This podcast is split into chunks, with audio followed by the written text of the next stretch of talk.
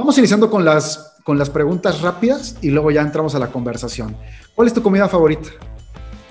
La comida dulce, los postres, waffles, este, pan francés, las conchas. Qué delicia. las conchas. Qué delicia. Yo también soy fan de la comida dulce. Eh, ¿Con quién disfrutas comer esa comida? Pueden ser con amigos muy cercanos, de amistad como muy cálida, también con mi familia, mi pareja, mis hijos, tomando un té, un cafecito o algo así. Qué rico. ¿Cuál es tu mayor miedo? No me gustan las alturas. Y en sí la maldad. La maldad me, asusta. Qué bueno que te siga asustando. ¿Qué, frase te describe como persona? Qué buena pregunta. Mm, ¿Qué frase me describe? No lo sé. Oye, me agarraste en blanco. Te agarré en eh, Ajá. ¿Qué frase? En busca de la libertad, podría ser. Qué encantador. ¿Qué hábito te hace sentir en plenitud? Ese que cuando lo haces dices, regresé a mi centro, me vuelvo a sentir como siempre soy. Me gusta mucho sentir mi casa limpia, ordenada. Y justamente cuando está así, sentarme con mi concha y tomarme un té con alguna música de fondo instrumental y pueden ser cinco minutos y para mí son así eternos de muchísimo placer. Wow, qué padre, qué maravilla. Fíjate que con, tan poco podemos regresar a nuestro centro, ¿no? No están las cosas difíciles, están las fáciles regresar a nuestro centro. Qué maravilla.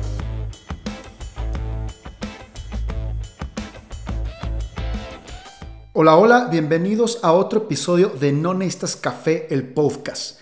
En este podcast entrevisto a personas sobre sus hábitos que los lleva a tener una vida más energética, plena y a ser personas extraordinarias. Cada mes tenemos dos entrevistas con diferentes figuras, deportistas, influencers, artistas, empresarias, empresarios, emprendedores.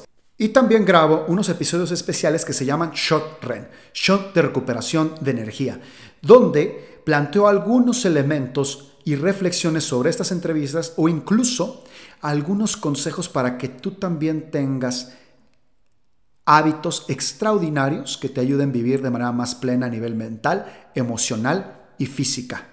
Todo esto está fundamentado en la tesis de mi libro No necesitas café, que lo puedes encontrar en Amazon, en el sótano, de manera digital o incluso para que llegue a tu casa. En el episodio del día de hoy entrevisto a Liliana Fernanda del Paso, o mejor conocida en su Instagram como Native Mama. Ella es host del podcast Mamá Consciente. Mucha de la información que nos platica ahí está fundamentada en la educación Waldorf del autor Rudolf Steiner. Pero más allá de eso, tuvimos una conversación riquísima al respecto de lo que es vivir una vida diferente y alterna, porque si se meten a su Instagram van a encontrar que la descripción dice se mudó al bosque en una casa rodante. Y esto, aunque suene poético, es una verdad. Ella ha empezado a tener este tipo de vida diferente y es impresionante la conversación que tuvimos alrededor de lo que es una educación alterna para nuestros hijos, con ejemplos diferentes a cuando vives en la ciudad y también en aprendizajes como mamás, como papás, totalmente distinto a lo que estamos acostumbrados. Es muy, muy rica la conversación. Bien, estamos listos para arrancar con la entrevista con Liliana Fernanda del Paso, Native Mama.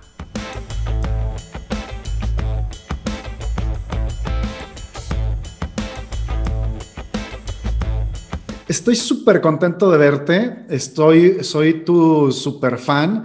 Eh, ah, estoy creyendo que soy como, seguramente la mayoría de tus fans son mujeres y soy tu fan de, de, cada 100 un hombre, ¿no? Pero la realidad es que me gusta la esencia. Pues muchísimas gracias. Sí, sí tengo seguidores hombres, pero igual este, son como más reservados, ¿no? Yo creo que por ahí una onda de respeto, no estoy segura, pero yo siempre trato como de integrar a todos, ¿no? O sea, trato que mis posts sean dirigidos a hombres y mujeres, porque de verdad quisiera que más hombres conocieran este lado de la vida, ¿no? Inclusive la crianza, pues. Claro, porque mira, te voy a decir una cosa, yo eh, nos hemos estigmatizado. Vamos a entrarle al tema así medio chueco, porque, pero me gustó lo que acabas de decir. Con que cuando dices la palabra crianza, que es uno de los temas que tú más hablas, eh, termina siendo un tema de mujer, ¿no? O sea, como que escuchas crianza y hemos estigmatizado socialmente, ah, ese es un tema de mujeres. Oye, pero ¿por qué? Es un tema para todos. De hecho, socialmente, aunque no tengas hijos, es una cosa indispensable entenderla. ¿O estoy mal? Sí. No, no, no, estás perfectamente bien. Eh, o sea, la creencia social, ¿sabes? Que el núcleo sea familiar es diferente, pero la crianza es social. En los países más desarrollados y mejor vividos socialmente como comunidad y así, por ponerte un ejemplo, no sé, Dinamarca, Japón, la crianza es de todos, entre todos cuidan a los niños. Los niños se van solos en el transporte público desde los 4 o 5 años y sabes que todos los adultos están al servicio del niño. es impresionante. Qué fenomenal. Fíjate, hay un libro que, que se llama Sapiens, que seguramente leíste, y explica... Sé cuál es, no lo he leído. Uy, lo tienes que leer. Explica este contexto de tribu que existe hace mucho tiempo. Y era este concepto de cuidado de los hijos porque todos los niños son de todos. O sea, cuando yo lo estaba leyendo decía, qué disruptivo es verlo así, porque entonces el niño que va solo es mi responsabilidad para criarlo en ese cruce de momento. ¿no? O sea, ese pequeño instante que cruzó enfrente de mí, yo tengo que ser responsable de ese niño. Entonces, transforma totalmente la forma de ver el mundo. Oye, a mí me cuesta mucho trabajo escribirte. Digo, en el intro te voy a, te, doy una bienvenida, obviamente, eh, pero me siento muy desafiado ¿Quién es Native Mama? O sea, ¿qué es todo lo que engloba el concepto que has armado? Porque hablas de muchos temas, hablas de crianza, hablas de confianza, hablas de desarrollo, la naturaleza está integrada en ti. O sea, yo lo escucho y digo, trae muchas bases de mucho que, realmente es un solo tema, pero cuando lo quieres desglosar, la, gente lo ve como muchos temas. ¿Quién eres? ¿Cómo le contarías a alguien en dos minutos? Esta soy yo. Bueno, Nitima es una mujer que comparte sobre vida consciente, sobre todo. Este, entre ahí está el consumo consciente, el vivir el presente, simplificar, apreciar lo bello, lo, sencillo. Eh, obviamente en esta vida consciente, pues es concientizar todos los temas, ¿no? Que te envuelven, como desde tu hogar, desde tu espíritu, tu familia, tu amor propio. Y pues diría que esta filosofía eh, al final se, pues, se trata de, cómo ser mejor persona en, en, este momento, en esta vida, ¿no? Y mi filosofía se basa en una filosofía y yo creo que no fue así como con ese enfoque tal cual, pero pues al final por eso yo sigo esa filosofía, como que fue la casualidad de que es lo mismo, y es la antroposofía. La antroposofía es la filosofía creada por Rudolf Steiner y es la filosofía donde se basa la crianza de mis hijos, que es la pedagogía Waldorf. Entonces, justamente Rudolf Steiner habla de que somos cuerpo, alma y espíritu. Y pues esos tres cuerpos obviamente llevan desde el tema de la alimentación hasta el altruismo, hasta este, pues no sé, es que envuelve todo. Entonces, justamente yo a lo mejor ponerme ese título de comparto antroposofía en mi cuenta, al final es como un estilo de vida, ¿no? El que yo comparto. Claro, no es un estelar porque es la vida, ¿no? Como tal. Exactamente. Yo creo que todo mundo que se dedica o que se transforma en la vida este, y que tiene un propósito tan claro que es eh, la crianza, un estilo de vida eh, grande, ¿no? Conectado, por decirlo de esa manera, tiene siempre una anécdota o una experiencia que le marcó y que le sigue siendo un motor, ¿no? De repente yo puedo voltear Gonzalo atrás y veo ciertas anécdotas o experiencias que viví que cuando me siento cabizbajo digo, por esa experiencia yo quiero seguir haciendo esto. ¿Cuál sería alguna experiencia, anécdota que nos cuentes que digas, justo por ese tipo de momentos que viví en mi vida, yo quiero seguir viviendo este estilo de vida? Yo creo que fue en mi primer embarazo, cuando pues era una joven, por no decir adolescente, me embaracé a los 19 años, que pues sí, buscaba como disfrutar la vida, ¿no? Y siempre fui muy positiva y de apreciar muchísimo el vivir, ¿no? Yo todos los días me despertaba con una sonrisa y ¡uh! un día más. Entonces me, me embarazo y, y me doy cuenta que pues que la vida sí, sí es así, pero también implica mucha responsabilidad, ¿no? O sea, tuve que hacerme muy responsable muy joven. Y gracias a las personas que me abrazaron en ese momento, que puedo incluir ahí a mi suegra, que es una persona súper especial en mi vida y me enseñó el camino de la maternidad consciente, me di cuenta que, que eso, o sea, ahí fue, ahí fue el momento de, ok, quiero ser una gran mamá y una gran persona con mi pareja, conmigo misma, con mi hijo, con mi sociedad.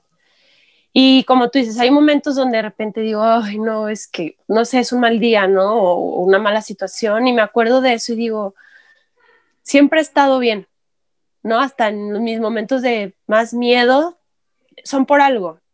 Entonces, pues sí, sí es un, sí es un motor, yo creo, esa situación. Qué bonito. Y ahí viene otra cosa. Yo creo que todo mundo tiene su esencia desde muy pequeño. Y algunos incluso su propósito de vida se asomó a los tres años, cuatro, seis, siete. Los más brillantes lograron abrazarlo desde el inicio. Yo, yo estoy seguro, mi propósito más o menos se manifestó como a los ocho años, pero no le hice caso, todavía, todavía no era mi momento para eh, aprenderme de él. Hoy lo puedo concluir. Pero siempre hay una anécdota infantil que dices, en ese momento de infancia, yo ya era esta persona de hoy ¿Te acuerdas de alguna anécdota de tu infancia que digas, es que ya, o sea, venía en mi sangre quien soy hoy? Ay, claro, tengo una que yo creo que, a, o sea, a nadie se la había contado, pero es que es una anécdota que, como tú dices, resuena en mi cerebro muchísimo. Y es, en primero de primaria, tendría seis, siete años, me acuerdo que la verdad siempre se me dio el liderazgo en la clase, ¿no? O sea, era la típica líder del salón, pero siempre fui una líder en positivo. O sea, sí, obviamente era de, repente sacar el salón de la calma y me aventaba mis chistes, que las maestras eran que, ay, Lili, salte el salón, ¿no? Pero nunca fui como de hacer cosas malas, pues, o traviesas, así, de desafiar mucho la autoridad y así. Y me acuerdo que justamente en este liderazgo yo siempre quería como incluir a todo el grupo y luego pues típico, ¿no? Que entre las compañeras éramos una escuela de puras niñas, de que, ay, fulanita no está tan bonita y no, guacala ella o así. Y yo siempre era como que súper defensora, ¿no? Y como era líder, pues yo sentía que movía que todo el salón, entre todas nos lleváramos. Me acuerdo mucho de una niña que olía muy mal en primero de primaria. Y claro que nadie se quería acercar a ella porque era la niña que olía mal. Y yo me acuerdo que yo llegaba y me sentaba junto a ella y yo decía, pues ella es mi amiga. y así, así desde chiquita. Tu rebeldía era hacerle el bien a alguien. Sí, sí, así, así se, se, puede ver. Oye, qué padre. Digo, qué padre, porque eso le da lugar a alguien en el mundo. O sea, hay cosas tan pequeñas a veces para transformar la vida de alguien como ponerle atención, que eso puede ser un todo, ¿no? Sí. Oye, escuché en tu podcast algo que me fascinó. Estaba, ya no me acuerdo en qué episodio, pero algo me gustó mucho una expresión y quiero que me platiques y les platiques a todos como esta forma de ver el relacionamiento con los pequeños seres, niños en nuestras vidas. Eh, dijiste claramente, dice, yo que soy la responsable de coordinar la rutina diaria y los momentos del día. Fíjate, no, no, dijiste en ningún instante algo que escucho muy coloquial, que es, yo soy responsable de coordinar a los niños, ¿no? O a los chavos o a los mocosos, porque esto se escucha mucho, ¿no? Y los tengo que parar y, y se escucha mucho esta como queja. Y, y, no, y no lo digo tampoco como una evaluación, simplemente lo digo por la, por la expresión y me disrumpió que estaba escuchando el podcast y dijiste, yo que soy responsable de coordinar los momentos de la casa. Es decir, no de, no de ellos, los momentos. Eso me llamó muchísimo la atención. ¿De, ¿De, dónde nace esos formatos de ver la crianza, de ver el cuidado de niños? Eh, ¿Cómo funciona? ¿Por qué cambias el lenguaje y por qué muchos no tenemos ese tipo de lenguajes? ¿Qué podemos hacer para llegar a ese punto?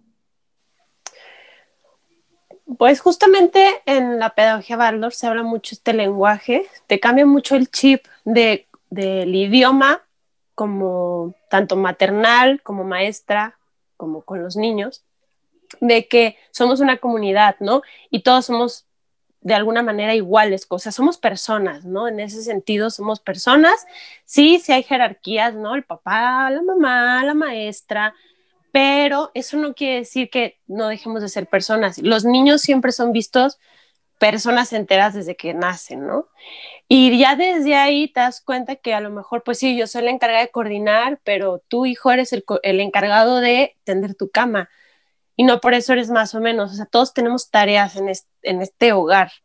Y, y sí, yo los cuido, ¿no? Pero pues al final también tienen un papá que también los cuida y también es encargado de otra cosa, no sé, a lo mejor de proveer más la parte económica, es, por poner un ejemplo. Entonces, yo creo que cuando estructuras todo así en tu mente, te haces consciente que, que no sé, no está sistematizado justamente a lo que tú dices, a lo que todo el mundo piensa, sino tú haces tu estructura. Y, y a veces pequeñas palabras o pequeñas expresiones pueden cambiar tu manera en la que funcionas, ¿no? Como si fueras una maquinita y cambias algunos engranes, simplemente los cambias por unos nuevos de otra calidad y a lo mejor va a parecer por fuera que funciona igual, pero por dentro funciona mejor.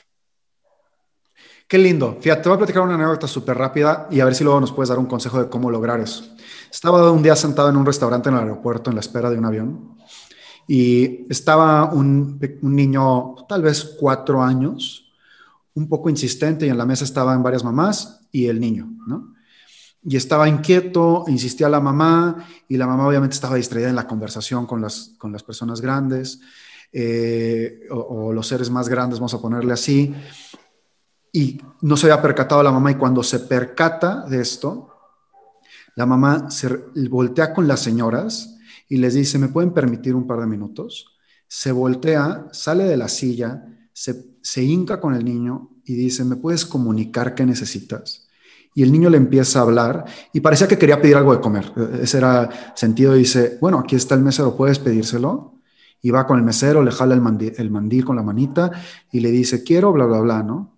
¿Te sientes satisfecho con eso? Hizo un ciclo tan bonito de comunicación. Yo estaba, mientras la veía, en verdad anodadado porque cuando, como paso mucho tiempo en el aeropuerto, ves a la gente correr y a la gente desesperada, o sea, nunca hay un, momento de calma. Y ella vi que le dio una paciencia y se acercó al hijo y le dio este tono de, de lugar y de persona que yo decía, quiero grabarla y que todo el mundo se entere que sí se puede todavía hacer esto. ¿Cómo podemos hacerle para que nosotros como como mamás o papás, o cómo consideras tú que podemos hacer, podamos ganar más confianza para hacer eso? Porque yo creo que es un, creo que a veces es hasta desconfianza en que podemos tener el control de la comunicación en ese momento.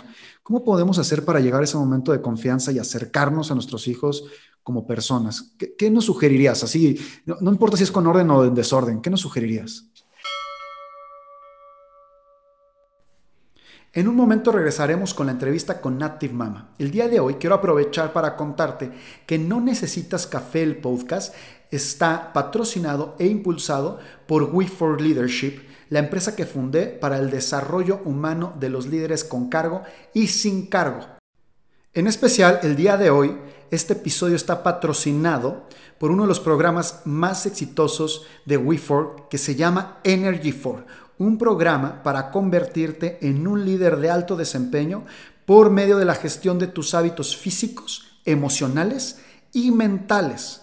Voy a dejar una liga en las notas del podcast para que puedas ingresar a reconocer este programa. Si quieres entrar a la página de We4 y conocer aún más de otros programas también, puedes ingresar a www.we4.com.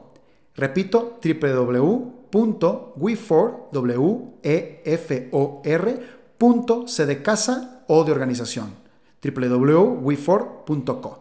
Regresamos en este momento con la entrevista con Native Mama. Yo creo que está bien padre tu anécdota.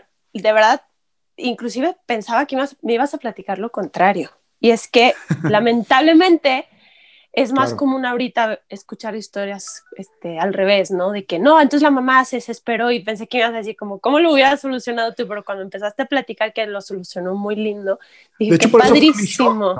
Ese fue mi shock, que, que, yo esperaba otra cosa totalmente. Ajá. La verdad, se me hace súper padre escuchar esta historia y saber que hay muchas mamás que notoriamente cada vez hacen más cambios. Pero bueno, el punto es que yo creo que las personas que tienen como esta personalidad o ya estas cualidades son porque son conscientes de dos cosas.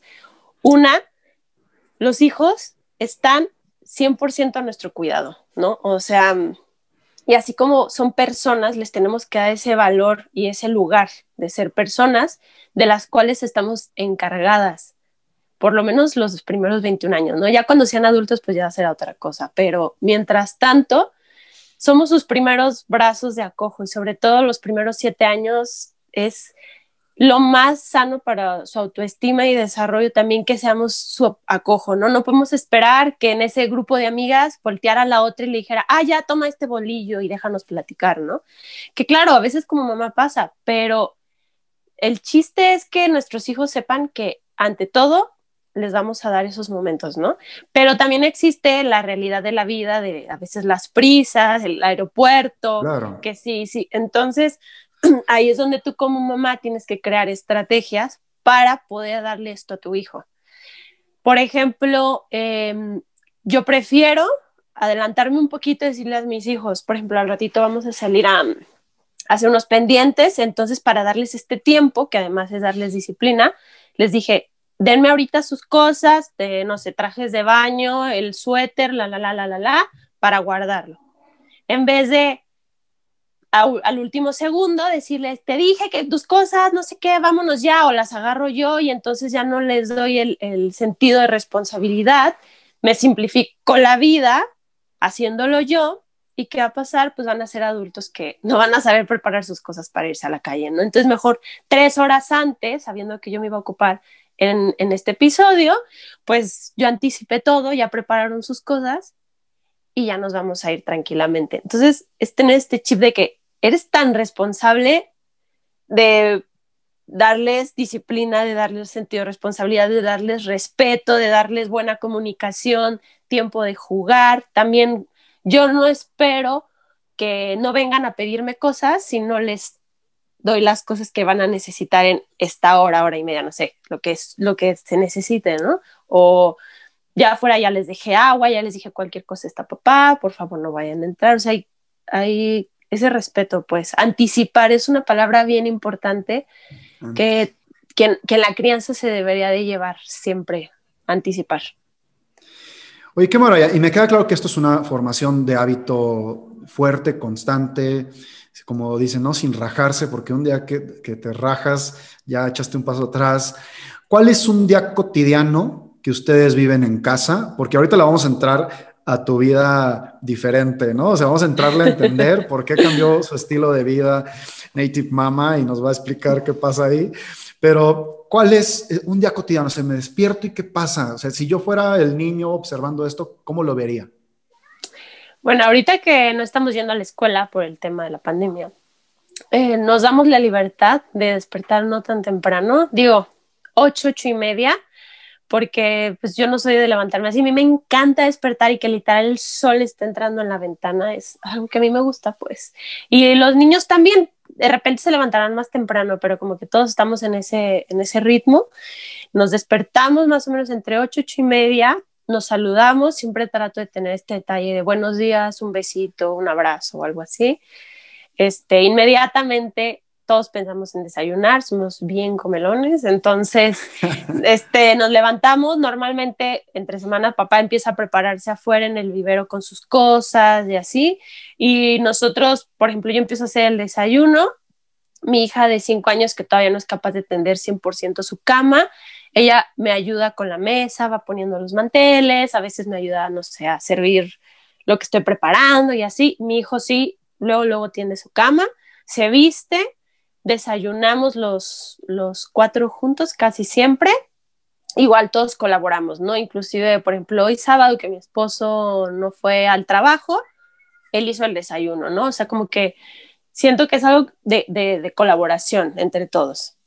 Y ya que desayunamos, pues sí, intentamos siempre dar las gracias, damos algún tipo de, de agradecimiento, a veces más por el ritual, ¿no? De, de, tener esto de gracias por este día, por la comida, porque estamos juntos y así que por otra cosa.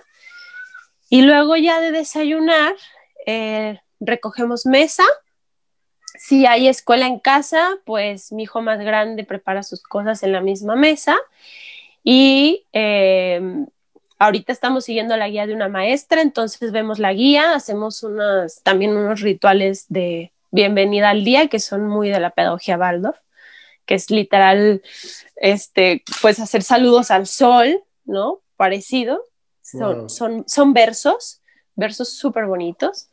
Hacemos cantos también y mi hija tiene unos poquito más sencillos que son como más para niños pequeños y mi hijo otros, ¿no?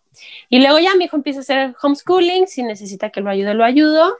Yo intento como también alistarme, cambiarme de ropa y así, aunque pues no vayamos a ver a nadie ni nada, como que esto te da motivación, ¿no? A, estar más activo en el día. Este, y luego ya cuando termina mi hijo hacerlo de su escuela, salen corriendo al patio, al jardín, al bosque, como lo quiera llamar, y, pues se encuentran con el vecino y juegan y juegan. Y ahí yo trato que tengan tanto juego libre, pero al mismo tiempo el ritmo de que este, un ratito de, no sé, de, de casa, un ratito afuera, un ratito de responsabilidad, un ratito afuera. O sea, esto del ritmo es sobre la pedagogía Waldorf también, se basa ahí, y es eso, que hay momentos de inhalar y hay momentos de exhalar. Y así es como deberíamos de funcionar las personas, ¿no? Es, es algo rítmico que no, no es sacado ahí de por nomás, ¿no? O sea, simplemente nuestra respiración, nuestro, nuestro, nuestro, nuestra vitalidad, pues es rítmica. Entonces a los niños hay que darles esto también, ¿no? Ya que jugaron un rato, pues ahora entran a casa y viene el momento del snack, que así lo llamamos, y es, no sé, echarnos una frutita, este, algo, ¿no? Como un snack. Y ahí, pues digamos que es la inhalación otra vez. Em, trato de contenerlos un ratito en la casa, ponerles algo de responsabilidad y otra vez se vuelven a salir y yo en las mañanas pues puedo estar ya sea compartiendo algo en mi, en mi red social o puedo estar, por ejemplo, esta semana me dediqué a pintar la casa, este, de repente hago yoga, o sea, como que intento dar que todo el ambiente de la casa esté pues no sé, en sintonía, bonito, pero también de repente me doy mis espacios, ¿no? Ahorita porque estamos en homeschooling, Normalmente ya yo de maestra, pues me voy a trabajar con los niños, yo estoy de maestra en, este, en esa iniciativa Waldorf donde están ellos y pues es un poco diferente, ¿no? Y luego ya comemos a la hora de la comida, otra vez juegan un rato y a veces yo me incluyo en el juego o estoy por ahí cerca, ¿no? No necesariamente estoy ahí jugando, sino estoy ahí en, no sé, en la banca o estoy haciendo algo en el jardín, de repente nos vamos a caminar al bosque, llega papá, se bañan todos, cenamos, cuento, canción y a dormir. Eso es lo más normal en nuestra familia, todos los días. Wow, estoy encantado y les voy a decir a todos los que nos escuchan, porque yo posteo muchas cosas al respecto de tu rutina energética en el día. Es decir, eh, este podcast se llama Nonistas Café porque a mí me gusta el café, o sea, no, no, no, vamos a mentir, pero se llama Nonistas Café porque les digo, si tú tienes unos buenos rituales y buenas rutinas, no necesitas café para despertar, o sea, no tiene que haber un componente externo a tu cuerpo que te despierte. Mejor tómalo por placer, por gusto, ¿no? Porque te conecta, porque es rico. Y, híjole, estaba apuntando así la serie de rituales que tienes. Me encantó uno que me parece muy poderoso, que es el de la respiración, porque en muchas filosofías lo, lo comentan, porque la respiración tiene un poder maravilloso porque es de lo único que tenemos certeza como seres humanos. O sea, es lo único, o por lo menos así lo dicen algunas filosofías, que tú tienes control. O sea, yo puedo decidir ahorita dejar de respirar o no. No puedo decidir el futuro, no puedo decidir qué va a pasar, si va a llover, no puedo decidir si deja de latir mi corazón, pero sí puedo detener la respiración, controlar su ritmo y, como acabas de decir, el ritmo. O sea, hablas de responsabilidad, del tiempo familiar, el tiempo de gratitud es una magia buenísima, buenísima. El, el desayunar sí o sí juntos en verdad, tomen nota, si yo he posteado así de tu mañana ideal, eh, está mejor la de Native Mama. Por favor, no, usen, no usen la mía, usen la de Native Mama, está mucho mejor. Cuando me preguntan, oye, pero ¿cómo acoplas esto con niños? Porque de repente me dicen, ay, pues sí, tú, Gonzalo, tú no tienes niños dentro de tu casa, ¿no? Yo, claro que se puede. Gracias, ya aquí hay una muestra que se puede.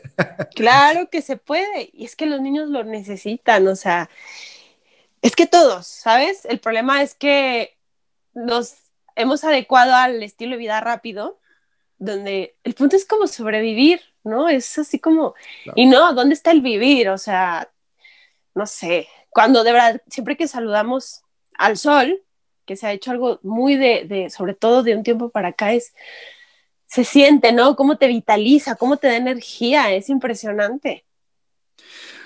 Wow, está, sí, está impresionante. Nosotros tenemos en casa como unos seis meses que no usamos un despertador. Eh, nos habituamos biológicamente a, despertarnos a la hora que corresponde.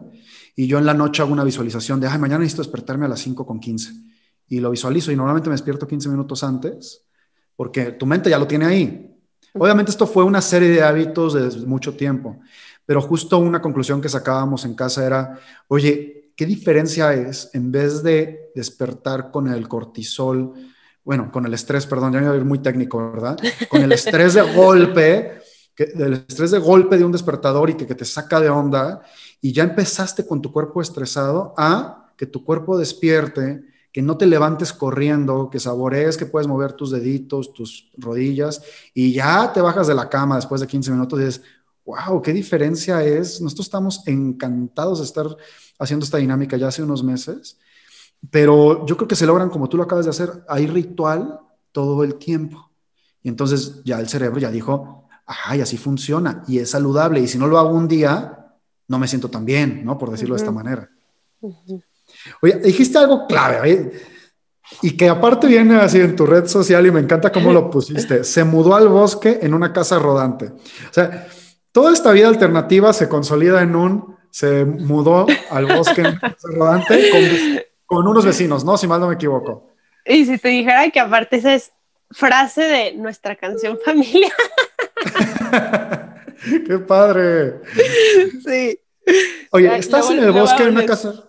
Estás en el bosque una casa rodante, tienes unos vecinos, esto se empieza a acercar a conceptos de vivienda colectiva o comuna, ¿no? Como luego lo dicen eh, vulgarmente. Ya hay muchas iniciativas en el, alrededor del mundo gestionándose muy bien. ¿Cómo es vivir en el bosque después de haber vivido en la ciudad? Mágico. Ah, no, sin exagerar, de verdad. Es que hay un antes y un después bien fuerte. Vivir en la ciudad, y me gusta mucho la ciudad, ¿eh? o sea, cuando entramos a la ciudad es como, mm, qué padre. Y cuando estoy en mi colonia favorita, por ejemplo, que inclusive es muy comerciante. Tú eres de Guadalajara, ni siquiera sé. De Guadalajara, sí. Sí, me encanta Chapalita, ¿no? Me encanta todo el rollo pintoresco que tiene, los restaurantes, los cafés. Este, yo, yo crecí ahí un tiempo de chica, entonces no sé, tiene así, yo, yo entro ahí también, siento que me voy a otro lado, ¿no? Y, y vivimos ahí cuando mi hijo era pequeño. Y aunque me encanta y me inspira mucho, el llegar al bosque siempre es así como, como si el tiempo se volviera más lento.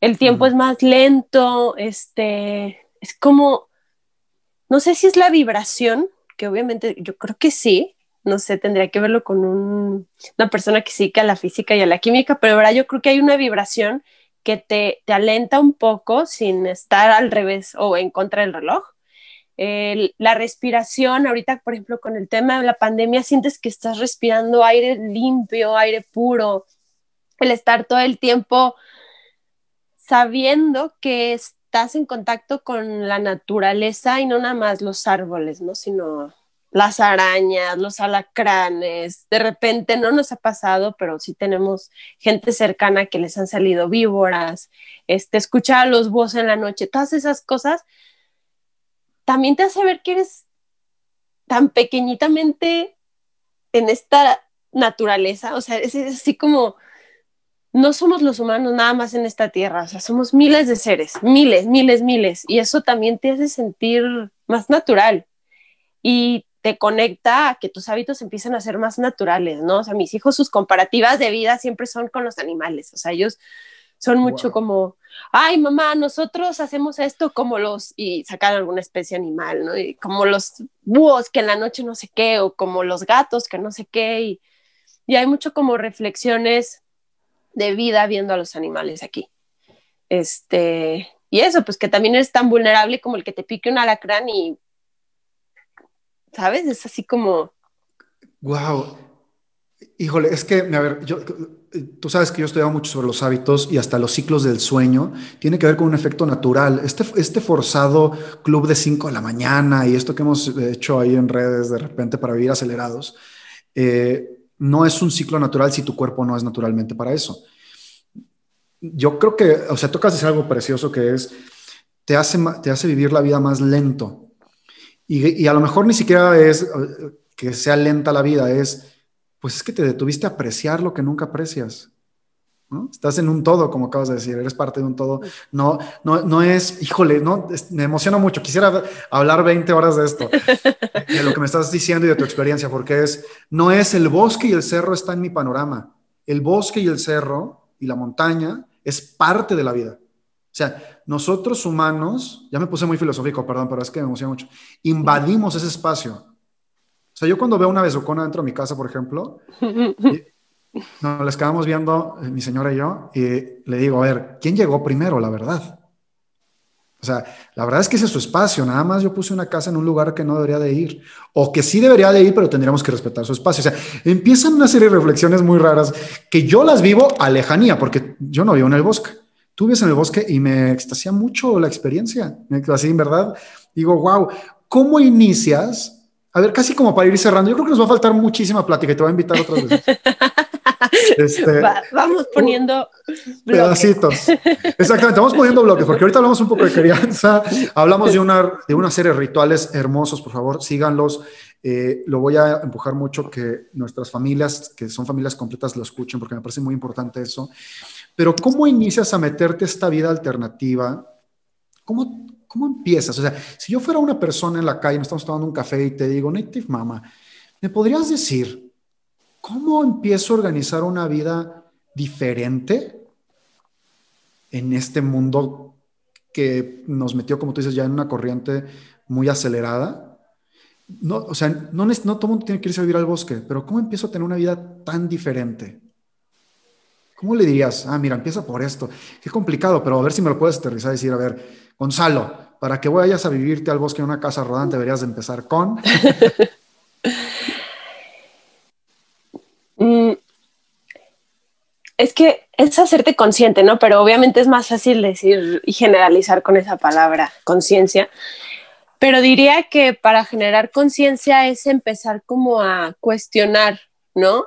Eh, no estar activo modo operandus, ¿no? Como es la, la vida supuestamente en sociedad, ¿no? Que no es nomás te tienes que despertar a trabajar y sobrevivir el día con tus hijos, que no se maten, que no te mates, que no se mate tu esposo y entonces llegamos, comemos y dormimos. O sea, decir, ¿qué sentido tiene hacer todo esto?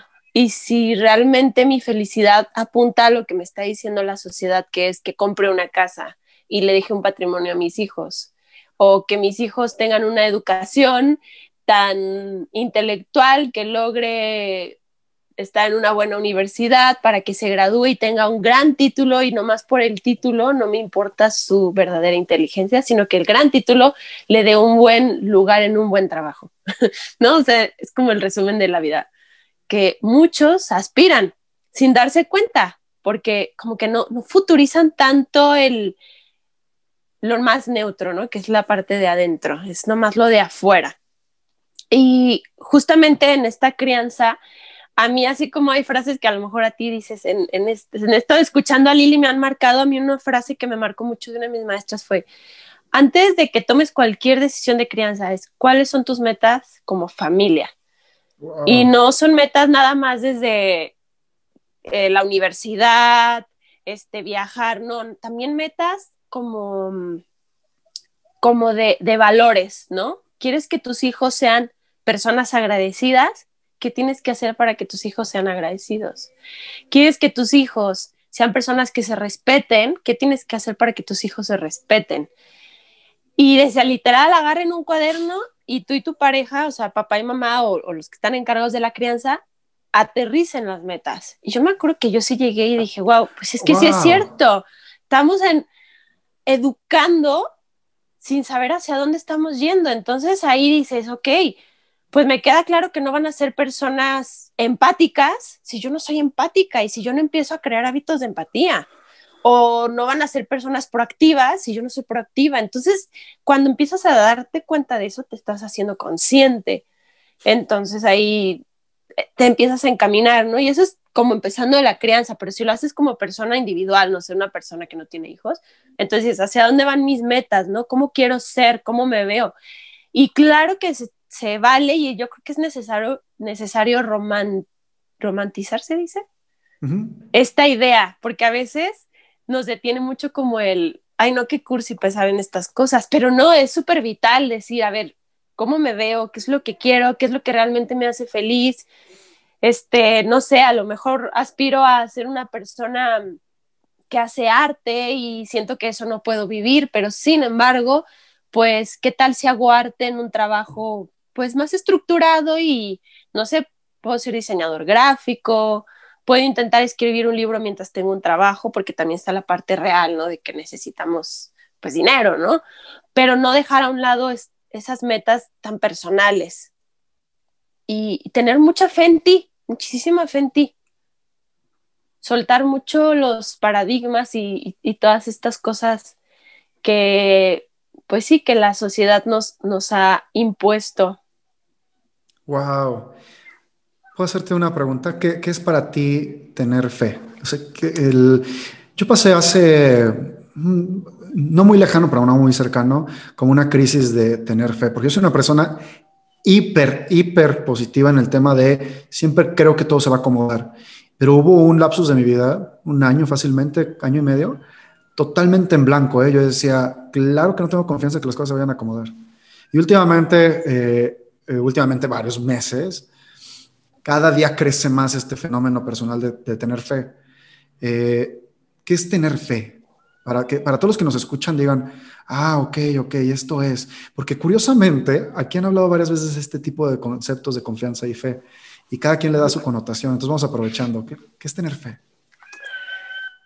Para mí tener fe es confiar, confiar en lo positivo, Puede ser fe en mí, puede ser fe en otra persona, puede ser fe en un Dios.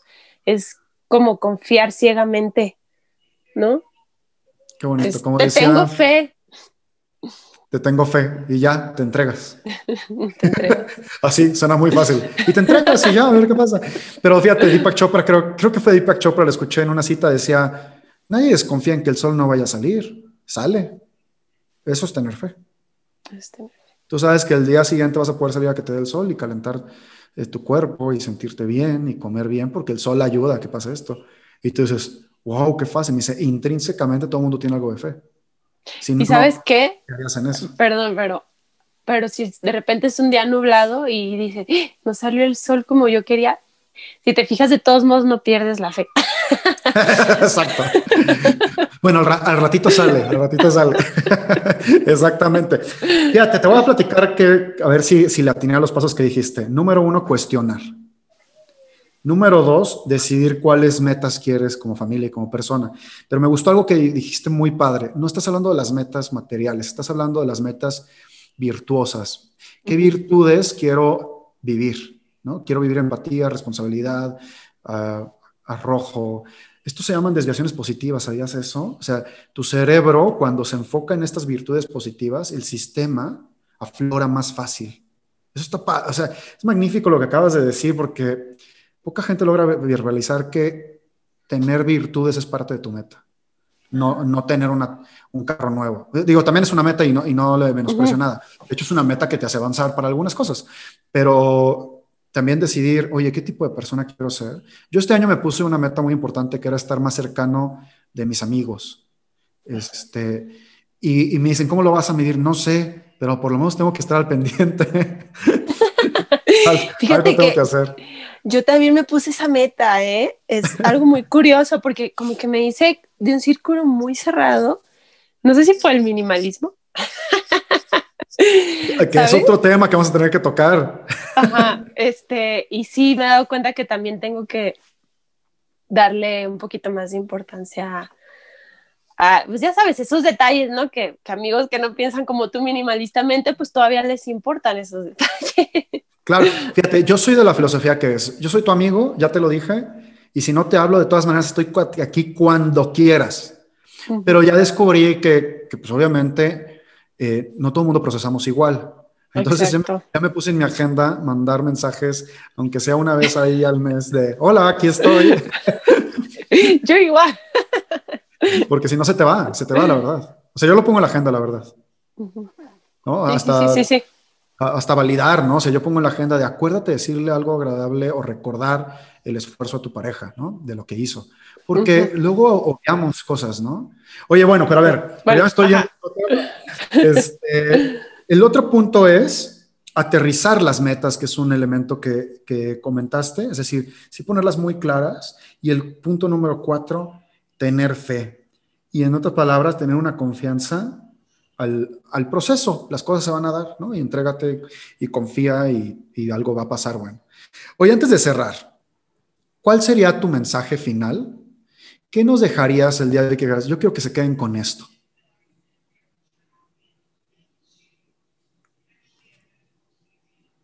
Espera, espera, creo que se fue el audio de tu micrófono. Sí, ya, sí se fue. Ya ¿eh? volviste. Ya volví. Yo diría que, pues, que al final cualquier decisión que tomen, cuando sea enfocada hacia el amor, hacia la bondad, va a ser una buena decisión. Ah, qué bonito, qué bonito. Me encanta porque lo, lo dices muy simple, qué padre. Pero sí, si lo hacemos desde el amor, es una buena decisión. Niti, mamá, te agradezco con todo el alma. Quisiera platicar mil cosas más contigo, en verdad. Seguramente haremos más episodios eh, para todos los que nos escuchan. Eh, algo que platicábamos off the record fue el tema del minimalismo, que coincidimos en eso. Eh, es un tema que no le quiero entrar porque da para hacer otro podcast casi, casi. Pero bueno, yo creo que en algún momento nos metemos a dos, tres episodios y te invito a que platiquemos de minimalismo. ¿Te late? Me super late, como tú dices, es un tema que también se extiende muchísimo, pero es muy importante. Exactamente. Te mando un gran abrazo. Muchas gracias por acompañarnos en Onistas Café el podcast. Muchas gracias a ti por invitarme. Lo disfruté muchísimo. Yo también, qué padre. Nos faltó, nos faltó tiempo, pero va a verlo, va a verlo.